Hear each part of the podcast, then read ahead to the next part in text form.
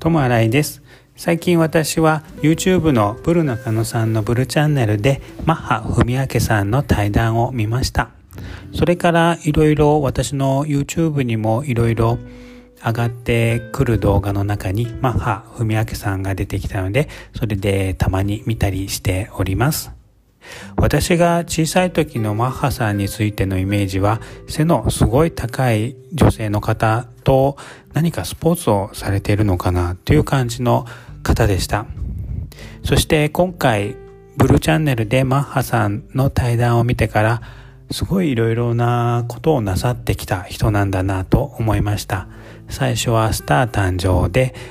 受からなかったことかそれからプロレスに転向して有名になったりとかそれから20年間アメリカで住んでいたとかいろいろ経験なさった方でそれでなのでしょうか。お話がすごい面白い方でした。なので私もマッハさんには叶いませんがマッハさんのように年を重ねていけたらなと思っております。ともあらいでした。ありがとうございます。